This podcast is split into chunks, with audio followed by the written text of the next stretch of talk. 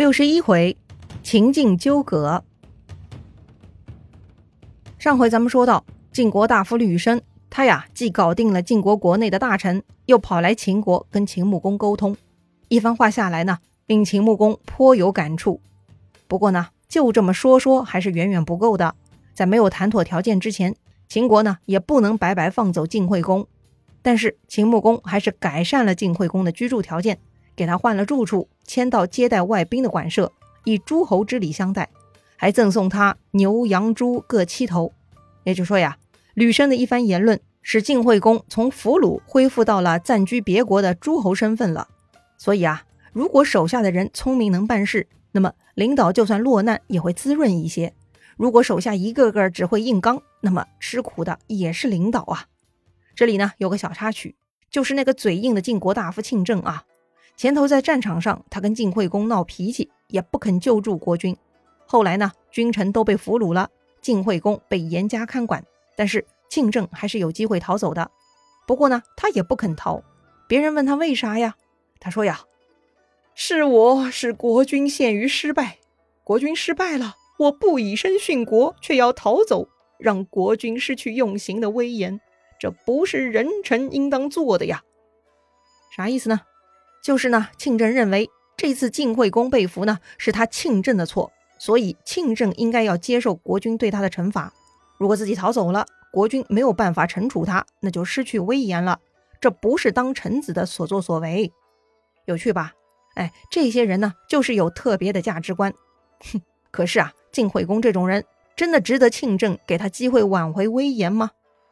如果是个好国君，就凭庆政的这段言论，就会宽恕他了。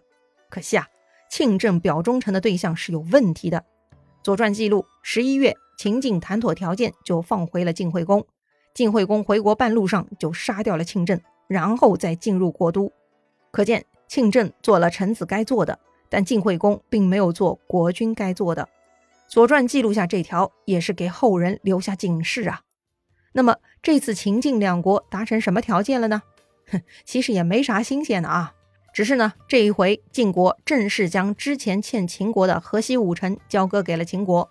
确切而言呢，其中也有一部分处于黄河的南面和东面啊。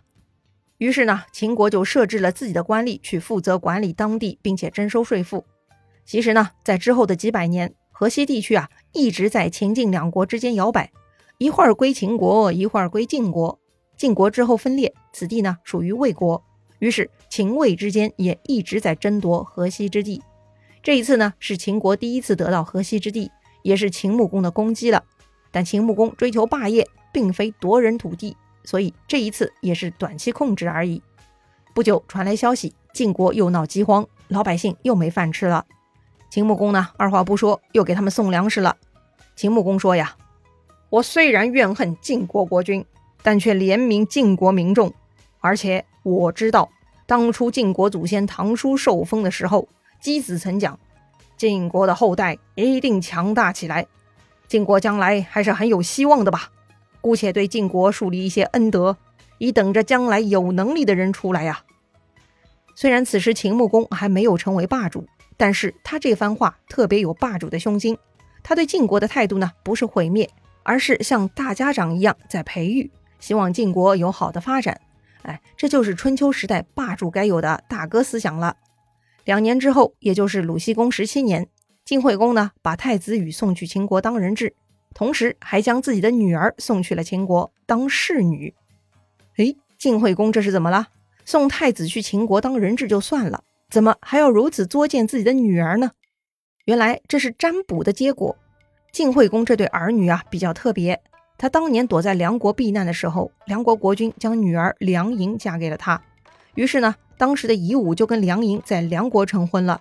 婚后，梁莹怀孕，肚子是特别大，而且过了预产期，孩子还没有动静。于是呢，他们就找人占卜，结果说呀，夫人肚子里有两个孩儿，是一男一女，男的将来要做别人的奴仆，女的要做别人的奴婢。哎呦，这两个孩子真是命苦啊！于是呢，听从了占卜之词，孩子出生后，他们就给男孩取名叫禹。这个禹呢，就是国字框里头一个幸运的幸啊。这个字呢，本来表示关押犯人的牢房，后来引申为养马人，哎，也就是奴仆了。另外呢，女孩直接被取名叫妾，小妾的妾啊，真的很悲催。这个孩子呢，居然被人用身份给命名了。这两位啊，这一次就被他们的父亲一次性送去了秦国，为晋国效力啊。果然这招不错啊，收到晋惠公的龙凤胎儿女，秦穆公呢就归还了河东部分的土地给晋国，同时还挑选了一位合适的秦国公主女儿怀莹嫁给了太子羽。哎，为啥要归还土地呢？心中有大计的秦穆公自然不计较一城一池丁点土地了，他心里很清楚啊，有太子羽在手。等于掌握了晋国的未来，而晋惠公这种人时日无多，秦穆公呢还是要放眼长远的。就这样啊，秦国跟晋国呢又回归友好了。于是秦穆公暂时将目光转移到了其他的地方。三年之后，也就是鲁僖公二十年，秦穆公一口气灭掉了两个小国家，一个呢是晋国太子羽的外婆家梁国，还有一个呢叫芮国。芮国的芮啊，就是草字头下面一个内外的内。芮国呢，也是姬姓诸侯国，开国国君是周武王的一个亲事。到了周成王的时候，正式建国。芮国的规模比较小，芮国国君一直在周王室工作。这两个国家亡国之后啊，他们的后代呢就以国为姓，然后就有了梁和芮这两个姓了。又过了两年，有消息传来，晋惠公病重了。听说这个事儿啊，太子羽很紧张，他呢就跟妻子怀莹商议，说呀，自己得赶紧回国了。因为他的外婆家是梁国，梁国已经被秦国灭了，没有实力支持自己，自己在秦国当人质，国内呢也没有后援力量。一旦他的父亲一病不起，可能晋国大夫们就要另立其他公子了。所以呢，他就想带上妻子怀莹一起逃回晋国。但是他的妻子倒挺理解他的，这个怀莹啊，让太子羽赶紧逃回晋国去办大事，但是呢，他自己是不能跟随的。因为他是秦穆公派来专门安定太子羽的人，如今装聋作哑放跑太子羽，那已经是渎职了，更不能太过分离开秦国。不得不说，这也是个有思想的女子啊。太子羽呢也没空再墨迹，既然妻子不肯走，他就自己逃跑了。本来呢，太子羽在秦穆公手上那就是秦国的一张牌，秦穆公也指望着将来扶立他当晋国国君，从而呢为秦国为自己的霸业添砖加瓦。